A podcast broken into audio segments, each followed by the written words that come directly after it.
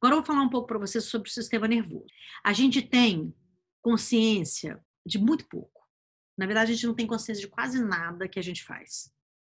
Porque o nosso cérebro inconsciente, ele pode calcular 200 mil dados ao mesmo tempo sem a nossa consciência. Então, quando você fala, não, eu estou super consciente que eu estou fazendo isso. Mais ou menos. Não quero te desanimar. Mas é mais ou menos. O nosso sistema reptiliano é mais rápido que o nosso sistema consciente.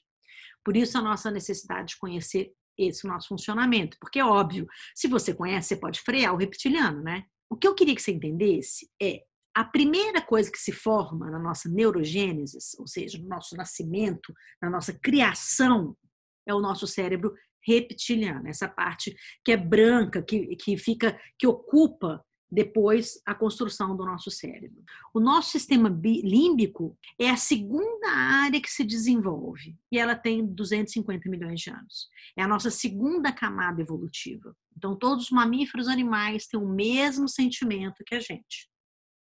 É, eu acho isso incrível, né, essa descoberta que é recente para a humanidade, na verdade, ela é incrível e esse é um dos motivos para que eu me tornasse vegetariana aos 17 anos e depois vegana. O cérebro reptiliano provoca o desejo, um produto, um serviço. O sistema límbico vai dar emoção a esse desejo. E o córtex pré-frontal, ele ativa e justifica as nossas ações. Ou seja, a gente produz as maiores desculpas para os nossos grandes desejos. Seja comer chocolates ou comprar coisas que a gente não precisa. O cérebro da gente, consumidor, ele é fugaz. O líder, impulsivo, irritadiço, ele é um cérebro reptiliano. Os neurotransmissores que produzem os hormônios de ação, eles estão todos no cérebro reptiliano, na base do cérebro. O córtex não tem nenhuma produção química.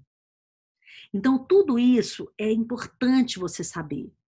Porque o CEO do nosso cérebro, ou seja, o presidente do nosso cérebro, ele não interage diretamente com o exterior, mas com as informações, os sentidos que coordenam uma saída adequada para cada estímulo que a gente tem durante o nosso dia.